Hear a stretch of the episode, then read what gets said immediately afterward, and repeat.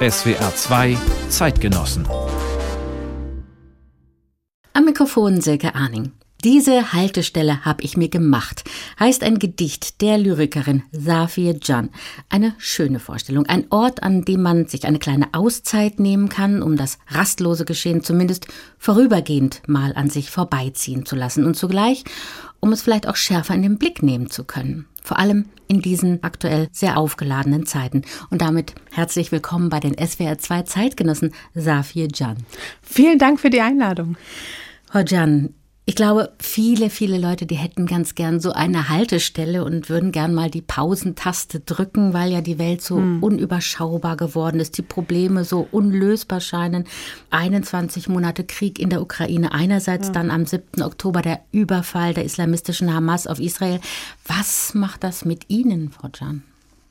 Ach, sehr viel. Ich bin sowieso von meiner Natur aus ein Gefühlsmensch und bringe sehr viel Empathie mit gegenüber allem lebendigen Lebewesen. Wir sind alle Kinder Gottes oder der Natur oder dieser Welt, je nachdem, woran man glauben möchte. Und für mich gibt es zwischen Menschen keine Unterschiede, weil ich uns als eine Einheit wahrnehme. Es macht einen wütend, ohnmächtig. Was das Schreiben betrifft, ist erstmal so eine Blockade da. Auch das Schreiben auf Social Media, so was, sagen wir mal, einfacheres, sage ich mal, unliterarisches vielleicht, kann man das so ausdrücken. Aber auch das literarische Schreiben ist bei mir zunächst sehr beeinflusst. Ich muss es erstmal einigermaßen verarbeiten, wenn man es dann irgendwie überhaupt verarbeiten kann. Und was mich sehr ärgert, ist, dass am Ende es auch immer die Politik ist, die spaltet und die auseinanderreißt bin Pazifistin. Das Wort hört sich vom Klang her sehr hart an, aber äh, es ist ja nichts Hartes eigentlich. Also ich bin gegen Krieg und Gewalt und bin für Frieden und jede Art von Gewalt ist für mich nicht auszuhalten. Das ist ja gerade eine ganz, ganz schwierige Frage. Wie kann man diese Kriege beenden? Wie kann man überhaupt sich einen Frieden denken? Die Probleme scheinen so unlösbar zu sein, diese Nahostkonflikt. Und wir stellen ja jetzt wieder auch aktuell fest, dass die Probleme bei uns eben auch aufschlagen in Deutschland. Also wir haben ja einerseits viele geflüchtete Menschen aus der Ukraine, die treffen wiederum auf eine russische Community ja. hier. Und dann haben wir eine jüdische Gemeinschaft in Deutschland, die macht sich jetzt Sorgen und fühlt sich bedroht durch einen muslimischen Antisemitismus. Diskutieren Sie diese Situation auch mit anderen Künstlerinnen und Künstlern oder kann die Kunst in einer solch schwierigen Zeit auch eine Rolle spielen, also in einer Zeit, in der so alle Sicherheiten wegbrechen? Kunst, Kultur und Bildung, das ist in jeder Lage, auch Notlage, sehr, sehr wichtig. Auch für eine stabile Regierung ist das übrigens wichtig. Dazu gehören übrigens auch die Frauenrechte. Also wenn wir uns jetzt die Staaten angucken, wo die Frauenrechte nicht oder noch weniger gegeben sind als sonst in einem Land und Kunst geradezu verteufelt wird, wie Tänze zum Beispiel oder Skulpturen, die zerschlagen werden, das ist schon ein großes Zeichen dafür, dass es ein rückständiges Land ist. Das gilt es auf jeden Fall aufzubrechen und Kunst und Kultur ist eine der großen Möglichkeiten, hier vielleicht dem Menschen auch Halt zu geben, vielleicht auch jetzt weil Sie es ansprachen, dieses Langgedicht, das ich schrieb. Übrigens, das ganze Buch heißt ja so, nicht? Also da sind ja auch andere Gedichte. Genau, also diese Haltestelle habe ich mir gemacht. Genau. Ist auch der Titel dieses Gedichtbandes von Ihnen. Genau, und ist das eine Möglichkeit, so einen Rückzugsort zu geben, wie in diesem Gedicht und zu zeigen, ja, da ist eine große Verzweiflung, aber die gibt es auch bei anderen Menschen. Also damit ist man nicht alleine, auch mit dieser Wut ist man nicht alleine. Das ist eine der Möglichkeiten. Als Dichterin ist es Ihnen ja auch immer wichtig, eine politische Stimme zu zeigen, was Sie in vielerlei Hinsicht tun. Darauf kommen wir dann auch noch in dieser Sendung. Ich würde gerne erst noch mal ein wenig über Sie erzählen und damit unsere Hörerinnen und Hörer Sie besser kennenlernen. Ihre Eltern haben tscherkessische Wurzeln und sind vor vielen Jahren aus der Türkei nach Deutschland gekommen. Sie selbst sind 1977 in Deutschland in Offenbach geboren. Mhm. Sie haben dann in Frankfurt studiert, Philosophie, Psychoanalyse und Jura Und äh, sie leben und arbeiten heute auch immer noch in Offenbach, Frankfurt und sind Gastdozentin an vielen Hochschulen Sie machen so viele Sachen, also das ist irgendwie erstaunlich, dass Sie auch zum Beispiel noch Vorstandsmitglied sind bei den Horen, also dieser sehr angesehenen Literaturzeitschrift. Sie haben einen Dichterclub gegründet. Sie sind Kuratoren dieser Online-Plattform Zwischenraum. Das ist auch nochmal eine ganz wichtige Ecke, wo sich Kunstschaffende, Künstlerinnen und Künstler treffen können und sich austauschen können. Und ja, sie sind überhaupt Botschafterin, kann man sagen, für das Lesen von und Schreiben von Gedichten. Also es ist eine ganze Menge und haben auch viele Preise bekommen. Else Lasker Schülerpreis, aber auch einen Preis, das fand ich dann nochmal ganz auch sehr bemerkenswert, den Alfred Müller Felsenberg Preis für eine aufrechte Haltung.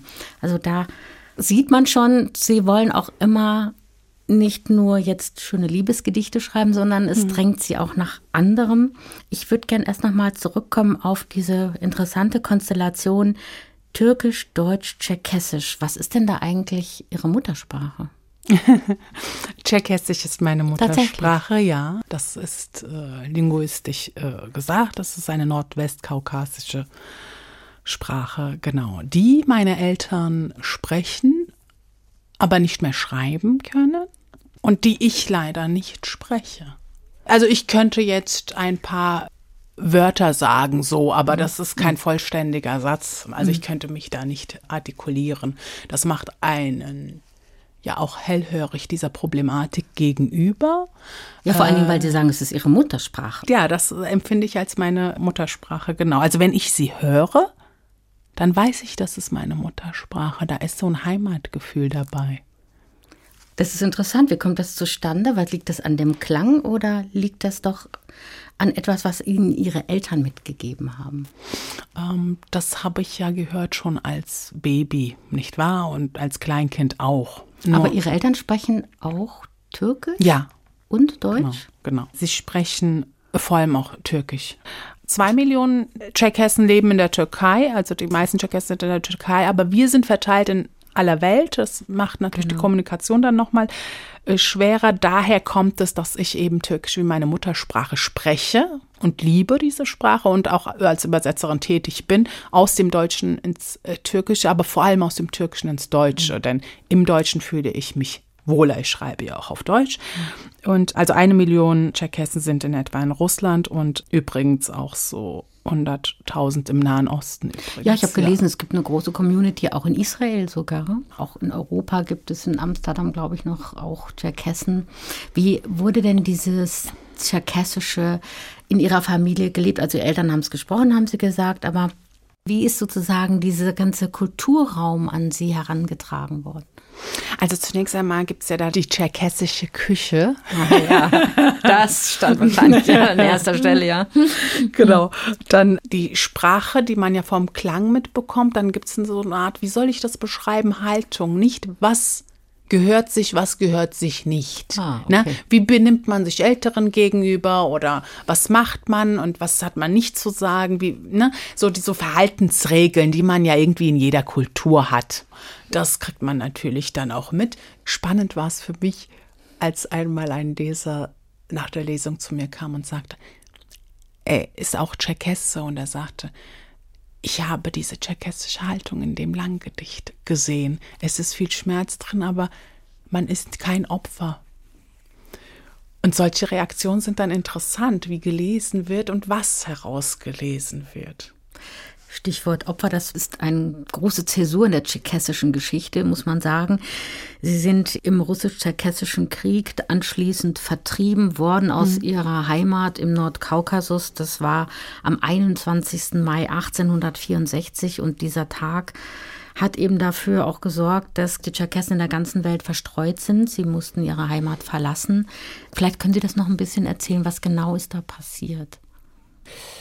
Also dieser Krieg, der dauerte ja sehr lange an und meine Vorfahren sind über das Schwarze Meer in den Osmanischen Reich übergesiedelt oder zwangsumsiedelt. Das bedeutet dann natürlich auch automatisch, dass eine nahe Bindung mit der Türkei und, dem türkischen Volk und der türkischen Sprache existiert. Wie könnte es anders sein, nicht wahr? Es fehlen den meisten Tscherkessen fehlen eigentlich so viele Infos, die wir nicht haben.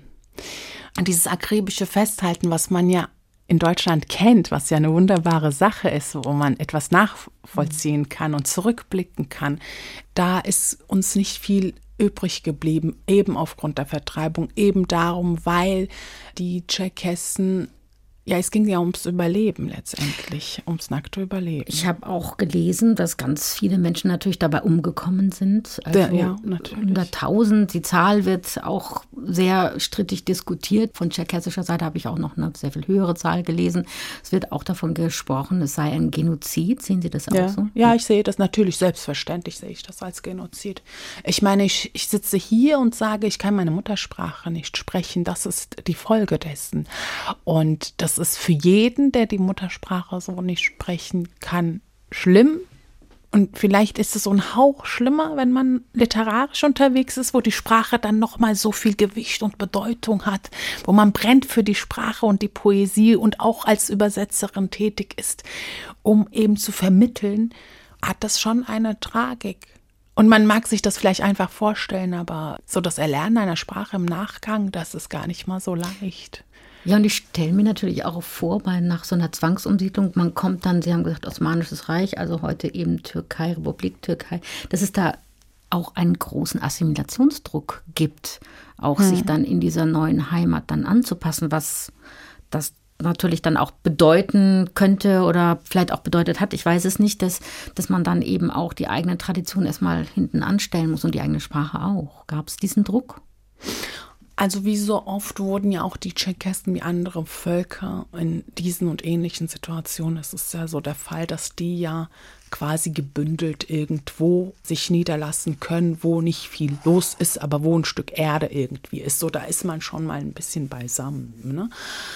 Aber es gab ja die Vorschrift ja in der Türkei, man habe die türkische Sprache zu sprechen also man durfte in öffentlichen Plätzen, Parks zum Beispiel, nicht Tschechisch sprechen oder eine andere Sprache, wenn man die als Muttersprache hatte. Und man musste, und das sieht man auch an meinem Namen, einen türkischen Namen annehmen.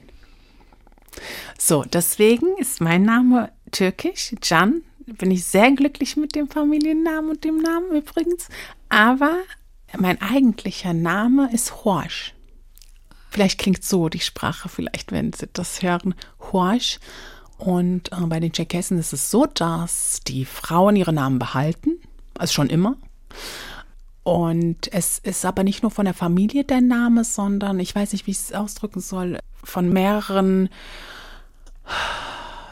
Stamm ist vielleicht nicht die richtige Bezeichnung, aber so kann man sich das vorstellen, ne? dass es so eine Art Stamm ist. Und, und dann gibt es natürlich noch andere, ich sage mal in Anführungsstriche, Stämme. So. Natürlich macht das was mit einem. Du hast den Namen nicht, du darfst die Sprache nicht sprechen, dann vergisst du natürlich, wie man sie schreibt, ist klar. Dann ist eine mündliche Überlieferung, wie gut ist die dann überliefert? Und natürlich vermischen sich ja auch die Völker. Das ist ja per se eine, keine schlechte Sache. Das ist ja eine schöne Sache, wie ich finde. Aber ich finde auch, es ist wichtig, dass wir die Muttersprachen, wenn wir noch andere Sprachen haben, behalten. Und das sage ich auch allen Kindern und Jugendlichen, dass das wichtig ist und dass man nur gewinnt dadurch, dass man nur reicher wird dadurch. Ja, wobei ich mir dann überlegt habe, also in Ihrem speziellen Fall, also als tscherkessische Minderheit in der Türkei, dann wieder dieser Wechsel. Also ich finde es auch sehr mutig von Ihren Eltern dann zu sagen, wir gehen jetzt noch mal einen mhm. Schritt weiter, wir gehen nach Deutschland und da ist man noch mal Minderheit, mhm. also doppelt eigentlich ja, ja. diese Erfahrung von äh, Minderheit. Ich könnte mir vorstellen, da wird man dann auch gleich doppelt falsch gesehen. Ja, ja, definitiv. Also wir hatten ja dann den türkischen Pass natürlich. Klar, den tschechischen gab es ja nicht. Und wir waren ja auch nie dort, was wir eigentlich Heimat nennen dürfen, so. Und dann der Rassismus zu, zu meiner Zeit, das ist ja jetzt auch nicht leider schöner geworden, aber der war ja dann noch mal so auf seine eigene Art krasser, sage ich mal, so dass zum Beispiel in den Zeitungen stand, als wir suchten eine neue Wohnung und dann stand da einfach in den Zeitungen, da hat man früher in den Zeitungen geguckt, wenn man eine Wohnung gesucht hat, so explizit nicht an Ausländer zu vermieten oder auch manchmal explizit nicht an Türken zu vermieten, weil das waren die schlimmsten Ausländer, so die Türken damals. Ähm, und dann gab es halt so eine neue Erfahrung und dann musste man sich quasi immer wieder aufs Neue beweisen. Das wird auch ein bisschen benannt bei der Haltestelle, nicht? Das ist offen gehalten, dass man das für sich, für das eigene Leben nutzen kann, diese Verse.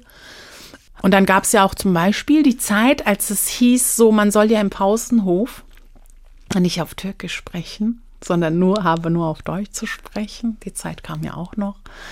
Also so eine Art doppelte Assimilation hat schon stattgefunden bei einigen von uns, ja. Ja, ich denke mir auch, man wird für die türkische Nationalität haftbar gemacht, aber ist man eigentlich, vielleicht fühlt man sich gar nicht eben so türkisch, sondern eben tscherkessisch und also in seiner ganzen Wahrnehmung eigentlich immer verkannt. Und wie prägt denn diese Erfahrung sozusagen Minderheit in der Türkei, Minderheit in Deutschland, wie drückt sich das in Ihrem Schreiben aus? Drückt sich das in Ihrem Schreiben ja, aus? das drückt sich in meinem Schreiben aus. Also alle Erfahr jede Erfahrung, die wir als Autorinnen machen, die drücken sich ja in irgendeiner Form aus. Nicht? Wir schauen ja alle aus unseren eigenen Fenstern. Man muss aber dazu auch sagen, nicht, dass das missverstanden wird. Es war nicht immer so, dass ich als die Fremde wahrgenommen wurde. Nicht? Zum Beispiel in unserem Vorgespräch wurde ich nicht als die Fremde wahrgenommen. Nicht? Dann hat man einfach von Mensch zu Mensch einfach geredet. Das ist schon ein Unterschied. Aber da sind so die Sensoren so da, gegenüber Sexismus zum einen, gegenüber Diskriminierung auch irgendwie jeglicher Art, gegenüber Rassismus, die sind ja schon da. Die sind ja von Kindesbeinen irgendwie schon da. Und auch mit den Lehrerinnen, da habe ich Rassismuserfahrung gemacht, aber auch, ich hatte wunderbare Lehrerinnen auch. Das muss man auch immer wieder sagen, dass nicht alle Menschen so sind oder diese Haltung haben. Und die gibt es aber auch überall auf der Welt. Um es ganz einfach zu sagen, wir haben die herzlichen Menschen, sagen wir mal die gutwilligen Menschen, so Seelenverwandte, und wir haben die böswilligen. Und das hat echt nichts mit irgendwie den Sprachen zu tun, die sie zu Hause sprechen oder so. Es hat nicht einmal was mit der Berufsgruppe zu tun, in die man gehört. Ähm, ja, so hm. sind wir Menschen. Ja, so leider. Aber Sie haben eben die Erfahrungen angesprochen. Diese Erfahrungen hat die deutsch-jüdische Lyrikerin Hilde Domin einmal so formuliert. Sie ist ja als jüdische Dichterin, musste sie fliehen, hat im Exil gelebt, ist dann in den 50er Jahren wieder nach Deutschland gekommen und sie hat dann gesagt, wenn wir die Dinge benennen, sind wir in der Lage, Herr unserer Erfahrungen zu werden. Würden Sie das auch so sehen? Also wenn man die Dinge sozusagen in ein Wort bringt oder eben einen, einen Vers bringt, dann kann man damit auch gut umgehen? Besser umgehen, ja. Herr über die Lage, weiß ich nicht, ist vielleicht schon ein bisschen viel. Aber definitiv. Also wenn man die Dinge benennen kann, wenn es dafür einen Satz gibt, etwas, was wir zitieren können, ein Vers gibt, vielleicht ist es ein Essay. Das macht's einfach und macht es definitiv einfacher. Deswegen kommen auch Leserinnen Briefe, die dann auch so ähnliches sagen und sagen, auch, auch ganz neu jetzt vor zwei, drei Tagen, das mich so zu Tränen gerührt hat. Da hat sich eine Leserin bedankt sie sagte, diese Haltestelle habe ich mir gemacht. Das Buch ist ja neu erschienen, deswegen ist das jetzt das Thema. Da habe sie lesen können, wie sie sich fühlt und das hat es ihr einfacher gemacht. Das bedeutet mir als Autorin natürlich sehr viel, aber so geht es mir auch nicht. Also uns Schreiben geht es ja auch so, wenn wir etwas lesen, dass das, oder wenn wir den Dingen Namen geben können oder wenn andere den Dingen den Namen geben, das macht es schon einfacher, definitiv. Sie, das finde ich nämlich auch sehr interessant, Sie schaffen konkrete Poesie. Das heißt, Ihre Gedichte drücken im Bild aus, was Sie transportieren wollen. Wir kennen das natürlich alle noch aus dem Schulunterricht. Warum machen Sie das? Bildgedichte, sage ich das bei den jüngeren Schülerinnen, mit denen ich äh, zusammenarbeiten darf als Dichterin.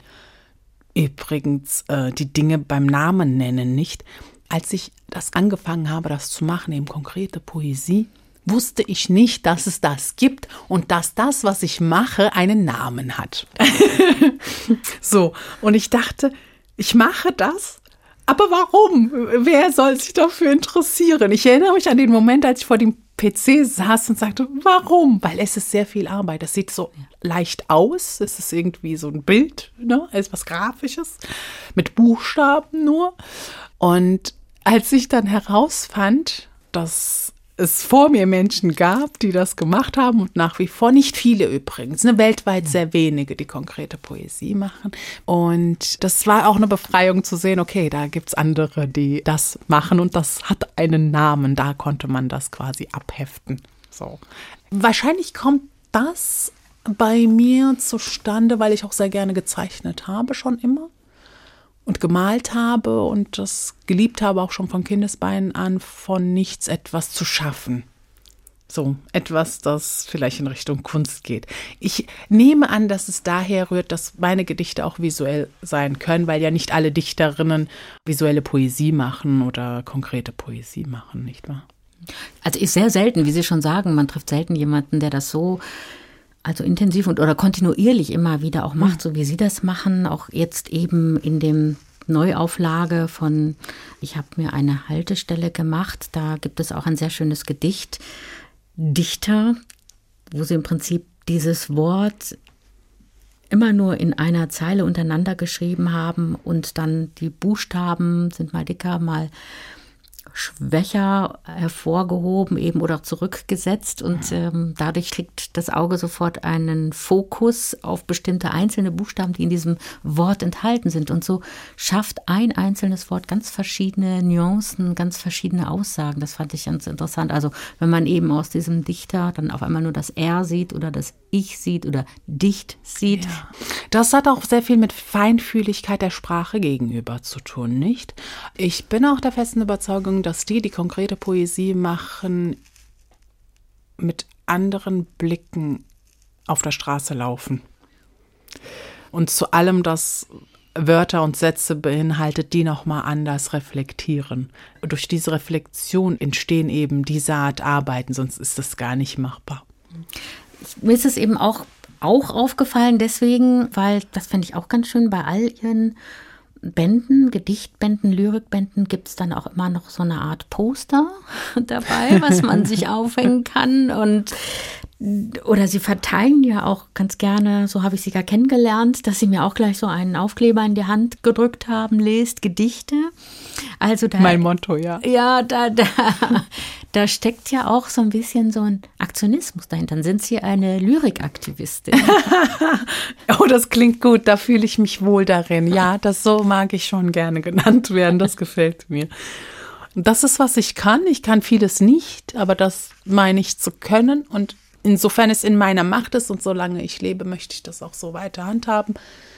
Etwas Liebe und Verständnis so in die Welt hineinwerfen, in den Schulklassen, in denen ich bin, in den Gesprächen, in den Texten, die ich schreibe und mitgebe. Übrigens können ja auch Liebesgedichte politisch sein. Ne? Auch mal politisch könnte man auch eines der Liebesgedichte lesen. Und die Idee mit den Postern zum Beispiel, die hatte ich von Anfang an, so auch bei meinem Debütband. Und das wurde vom Verlag angenommen. Das war noch zu einer Zeit, wo die Verlage etwas krampfiger waren, so solchen Spielereien, sage ich jetzt mal, gegenüber. Aber ich finde, Poesie in die Welt zu bringen, ist was Wunderbares, eben auch in die Klassenzimmer und auch in die Zimmer der jungen Menschen. Und jetzt hängen Poster auch, ich kriege ja manchmal Fotos zugeschickt in Küchen und in Wohnzimmern. Das ist doch wunderbar, das ist herrlich. Ich liebe sowas. Es ist, ist egal, es, es kann etwas von Hilde Domin sein oder von wem auch immer. Aber ich finde, mit Poesie verschönern wir die Welt. Es wäre zwei Zeitgenossen heute mit der Lyrikerin Savia Jan. Frau Jan, wie sind Sie denn überhaupt zur Lyrik gekommen? Also Sie hätten ja auch sagen können, ich schreibe einen Roman. also ich bin in die Welt geworfen worden als Dichterin. So. Das nimmt man natürlich als Kind irgendwie gar nicht so wahr, ist klar. Aber es braucht ja einen Auslöser. Das heißt, die Probleme, die man so als Kind und Jugendliche hat, und manche haben wir ja heute angeschnitten, so, äh, die bringen ja einen nicht automatisch dazu, dass man jetzt künstlerisch aktiv wird, so von null auf nichts.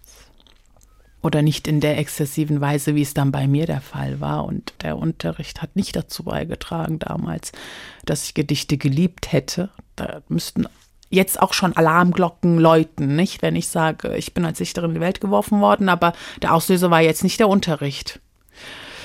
Man muss es auch dazu sagen, manchmal hat man nicht so viel Glück mit den Lehrerinnen, manchmal hat man eben sehr viel Glück mit den Lehrerinnen. So, ich brauchte einen Auslöser und ich habe zu meinem Geburtstag als äh, Jugendliche ein Gedichtband geschenkt bekommen. Aber von einem türkischen Dichter. Und dieses Buch las ich rauf und runter und fing dann an, Gedichte zu schreiben und mehrere am Tag. Mehrere mussten es sein. Und irgendwann merkte ich plötzlich beim Schreiben, ich schreibe aber jetzt nicht mehr für den Großvater oder den Schwarm oder die beste Freundin, sondern ich schreibe für ein Publikum, das irgendwie vor dem geistigen Auge war, während ich noch schrieb. Wie wird man Dichterin? Ich weiß es eigentlich nicht so genau, aber ich bin dann so in aller Unwissenheit in die Stadtbibliothek in Offenbach gegangen. Auch dazu gibt es so einen Vers in einem Gedicht, in einem Art Heimatgedicht, da kommt das vor, was auch so zum Hafen wurde für mich, diese Stadtbibliothek. Und die Reaktion des Leiters natürlich, da, der hätte jetzt auch anders reagieren können.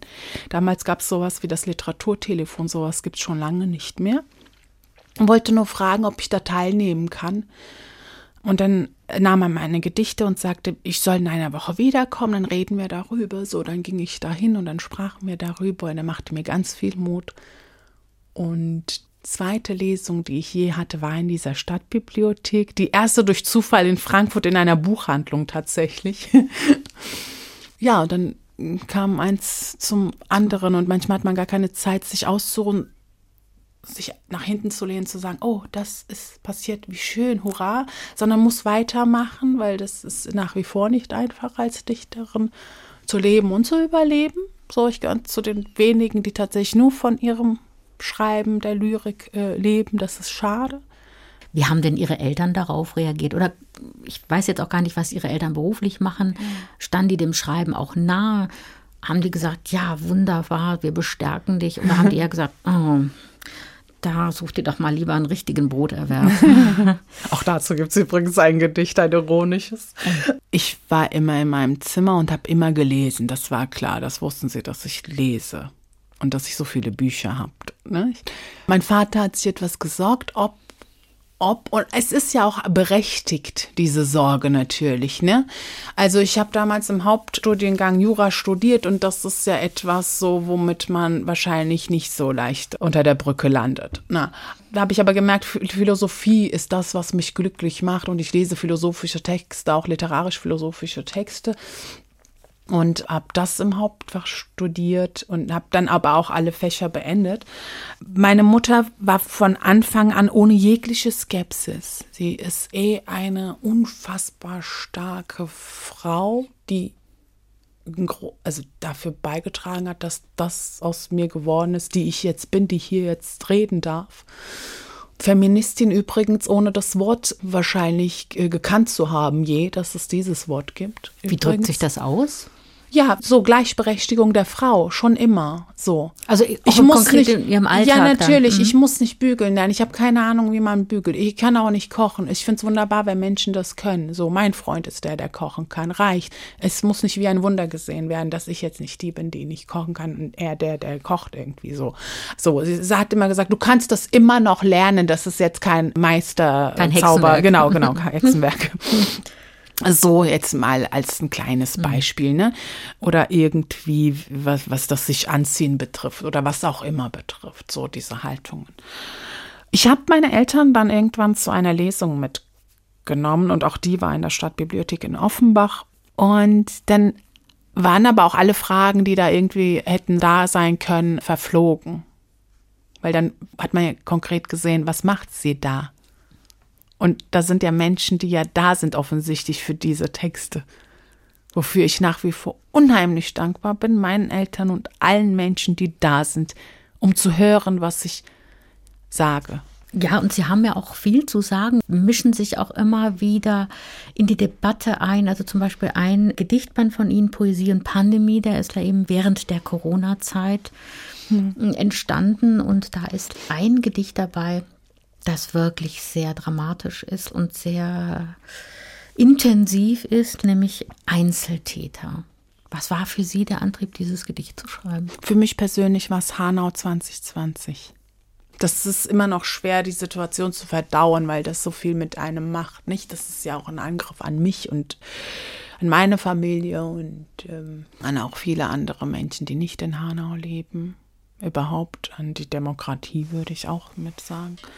Und man versucht ja so eine Sprache für das Erlebte zu finden und das war eben die Antwort auf diese Situation. Ich weiß nicht, ob man dieses Gedicht verstehen würde, wenn man sie jetzt in 20 Jahren liest weil es darauf ankommt, was man unter Einzeltäter versteht.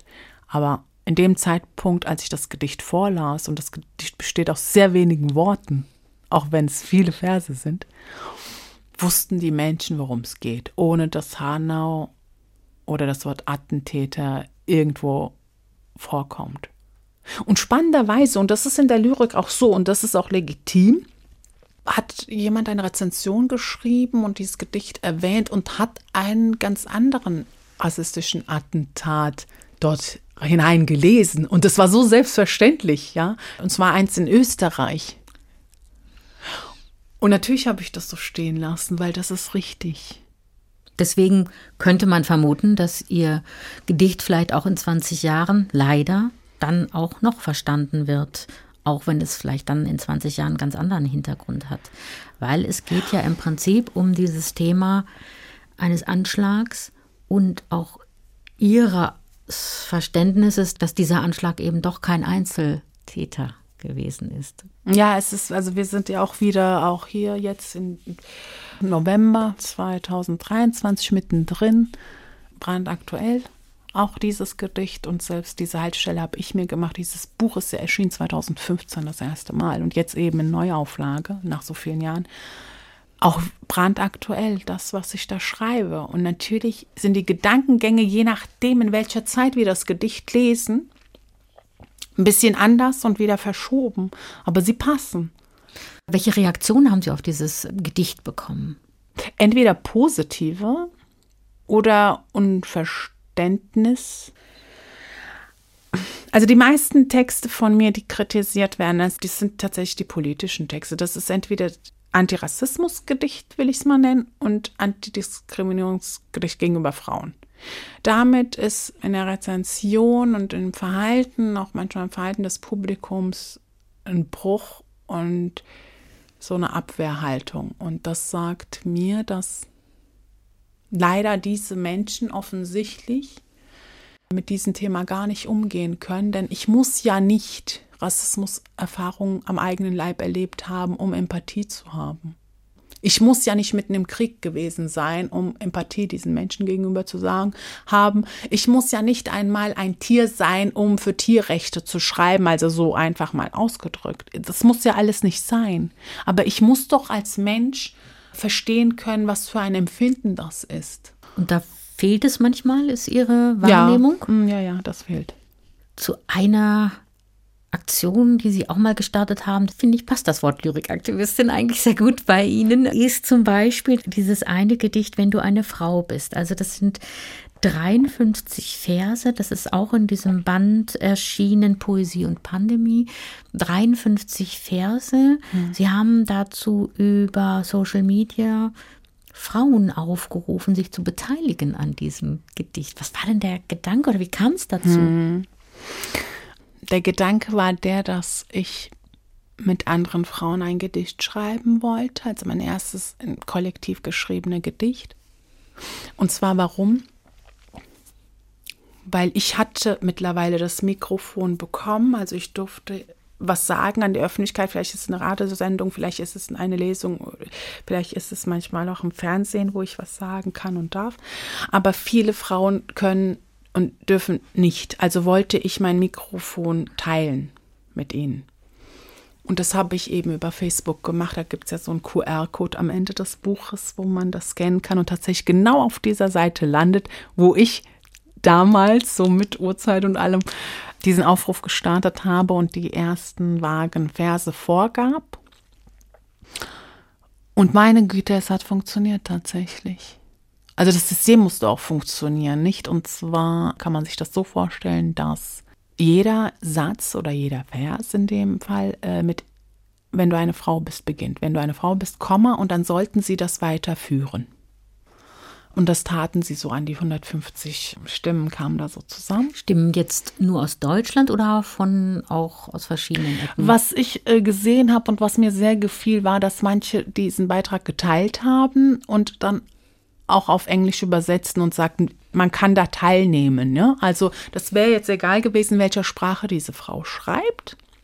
Ich hätte es ja übersetzen können. Und wir haben eh fast alle dasselbe oder ähnliches erlebt. Also das ist jetzt gar nicht von Land zu Land so unterschiedlich, wie man das äh, meint.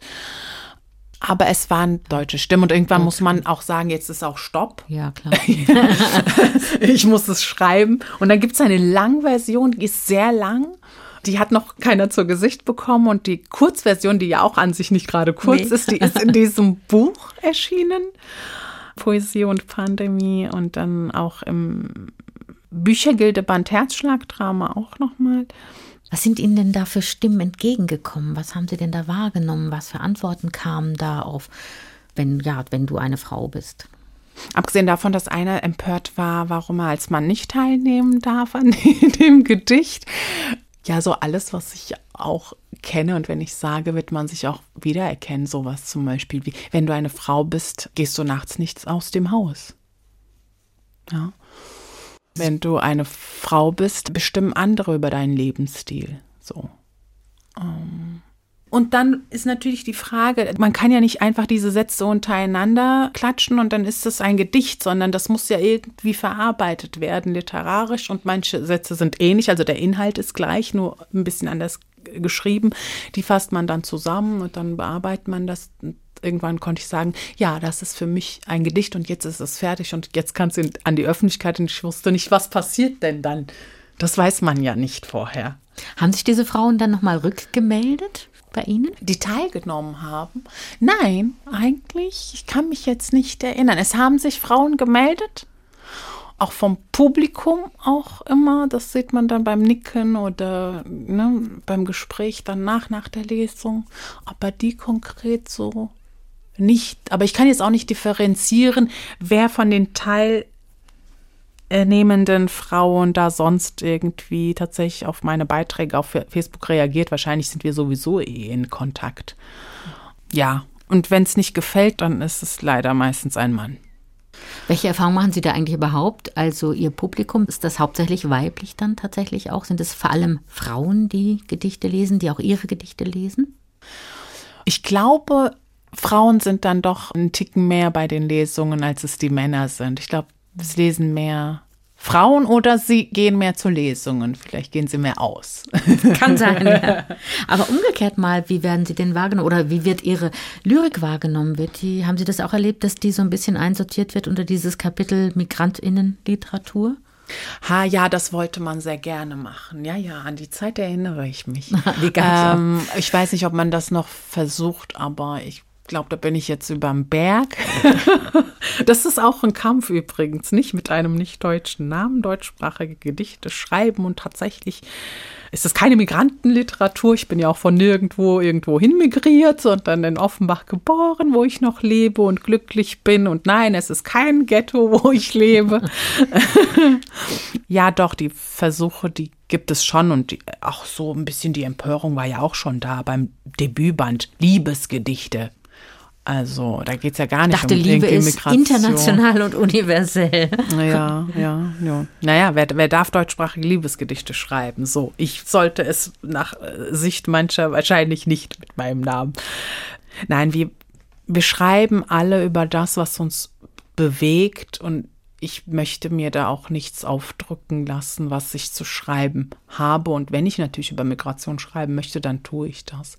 Aber ich bin jetzt nicht in dieser Schublade und ich glaube, keiner will in diese Schublade hineingesteckt werden, denn es ist ja kein Tagebuch so gesehen, was wir da führen, sondern es ist ja Literatur. Wir sind ja Dichterinnen und Dichter, ja. Sie haben mal in einem Interview gesagt, äh, den Anfang einer Revolution, den liest man nicht an einer Hauswand mit einem Roman, sondern mit Versen. Welche Revolution würden Sie denn gerne mal anzetteln? Oh mein Gott, ich wünsche mir so sehr, dass wir Frieden haben. Ich sehne mich nach Frieden. Es ist unfassbar, äh, in welcher Zeit wir leben und ich würde sehr gerne die Revolution für Liebe mir herbeisehnen und wünschen und äh, für Verständnis, weil wir untereinander sehr, sehr gut klarkommen als Menschen. Alle mit allen. Und das sagen sie auch. Also wenn man Dokumentationen anschaut, wird das auch artikuliert, dass man die Kinder von den anderen behütet und zusammen isst und ne, egal zu welcher Religion man gehört und wie ich eingangs sagte, spielt da leider die Politik äh, immer eine große Rolle und, ähm, und sie kann auch spalten, wirklich. Mit Reden kann man spalten, mit Wörtern kann man spalten und deswegen kann Sprache auch gefährlich sein, aber man kann sie auch für Frieden nutzen. Also gemäß dieser Vorstellung, dass man mit Lyrik auch eine Revolution anzetteln kann, würde es bedeuten, also Lyrik hat auch Sprengkraft. Es ist nicht nur was, was ich daheim in meinem Kämmerchen lese. Ja, definitiv. Nein, es hat auf jeden Fall Sprengkraft, ja. Mhm. Man weiß nicht, wann es wo genau explodiert, aber es explodiert. Haben Und das, das ist gut. Auch eine Erfahrung gemacht? Mm, also die letzte Explosion war jetzt bei dem Frauengedicht. Im Lyrikkabinett München habe ich gelesen, ein wunderbarer Ort. Und dann hat sich ein Mann gar nicht eingekriegt aufgrund des Gedichtes, wenn du eine Frau bist. Und musste tatsächlich, und das passiert zum ersten Mal, den Raum verlassen, weil er einfach die Lesung gestört hat und gar nicht gewartet hat, bis es zum Gespräch kommt und er ja dann immer noch hätte kritisieren können. Und auf der Frankfurter Buchmesse, die jetzt auch nicht lange zurückliegt, da kam auch ein Mann und sagte, ja, aber die Frauen, die haben ja jetzt auch, ist ja nicht so wie vor 100 Jahren, die haben ja Rechte bekommen, sagte er. Also Lyrik kann explodieren, auch in dieser Weise explodieren. Man möchte sich wundern, aber kann es dann dann doch irgendwie nicht, weil warum gibt es zum Beispiel dieses Gedicht? Eben aufgrund solcher Reaktionen. Wenn es diese Einstellungen nicht gäbe, dann würden die Frauen auch mit mir dieses Gedicht nicht schreiben. Dann würde dieses Gedicht gar nicht existieren. Hätten Sie dann für uns noch ein kleines explosives Gedicht? Oh, ob es explosiv ist, es kommt ja noch mal darauf an, was der Leser damit macht. Aber vielleicht, weil dieses das nach meiner Empfindung zu heute passt. Der Zauberstab. Und auch zu der Frage, die sie mir stellt, nicht wenn ich mir jetzt quasi was wünschen könnte. Der Zauberstab.